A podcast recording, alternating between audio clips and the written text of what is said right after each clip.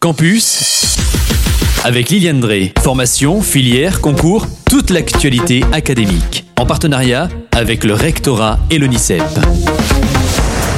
Et bienvenue dans Campus et bonjour Liliane. Bonjour Kylian, bonjour à vous tous. Aujourd'hui, un thème dont on a déjà parlé. Comment les stéréotypes de genre se perpétuent à l'école du style les maths pour les garçons, le français pour les filles?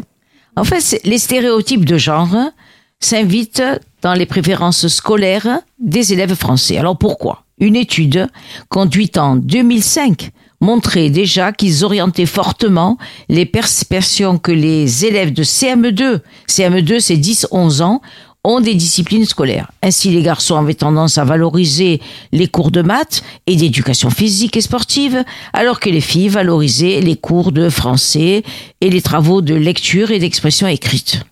Alors comment les choses ont-elles évolué depuis Si les textes de l'éducation nationale visent à promouvoir l'égalité des genres, ils restent peu contraignants et n'engagent pas des actions concrètes au niveau de l'école et de la formulation des enseignants.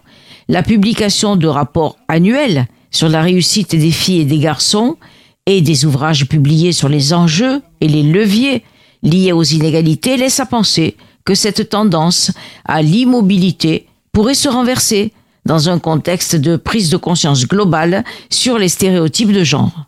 Alors on va commencer par distinguer les stéréotypes de genre et les choix d'orientation scolaire. En fait, sur les réseaux sociaux, plusieurs mouvements d'ampleur ont émergé, avec notamment, bien entendu, le hashtag MeToo, qui sensibilise la population à la discrimination et à l'injustice sociale. Des études sur l'impact de ce mouvement ont été menées en Argentine, en Australie et aux États-Unis, et ils révèlent tous que le mouvement a offert une tribune aux voix des femmes et à l'organisation de groupes regroupements féministes. D'autre part, au niveau de la recherche en éducation, avec de plus en plus d'études menées, ceci tente à expliquer pourquoi, bien que les filles réussissent mieux à l'école, elles se retrouvent quand même dans des filières moins prestigieuses à l'université. Et en effet, les jeunes femmes choisissent majoritairement des domaines d'études liés à la littérature et aux sciences humaines, voire même à la santé, plutôt que les filières qu'on appelle STIM, sciences, technologies, informatique ou mathématiques.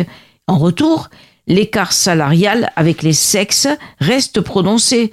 Dans les pays de l'OCDE, avec un diplôme de l'enseignement supérieur, les femmes gagnent en moyenne 74% du salaire des hommes. En fait, euh, ça veut dire qu'ils gagnent euh, 26% de moins, quoi. Alors Liliane, en conclusion, où en est-on? En somme, depuis 2005, puisqu'on a parlé au tout début de la rubrique de 2005, une conscientisation des dégâts qui sont liés aux inégalités, aux stéréotypes de genre est observée à un niveau social et à un niveau culturel.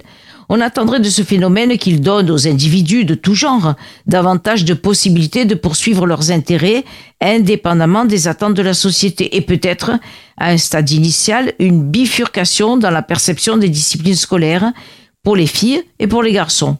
Le nombre moins élevé des filles dans les filières sciences, technologies, informatique et mathématiques perpétue les inégalités hommes-femmes, puisque les emplois en STIM offrent souvent des salaires plus élevés et puis même des opportunités d'avancement professionnel.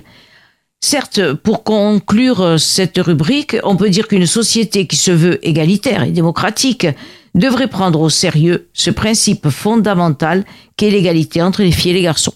Si ce sujet vous intéresse, un article est à lire sur le https euh, slash, slash, the conversation. Alors en, Oh, J'ai bien aimé ça, c'est En anglais, ça. C'est theconversation.com. Oh, voilà. C'est tout, Liliane? C'est tout. Eh bien, on se dit à plus tard. À très bientôt, Kylian. C'était Campus, toute l'actualité académique en partenariat avec le rectorat et l'ONICEP.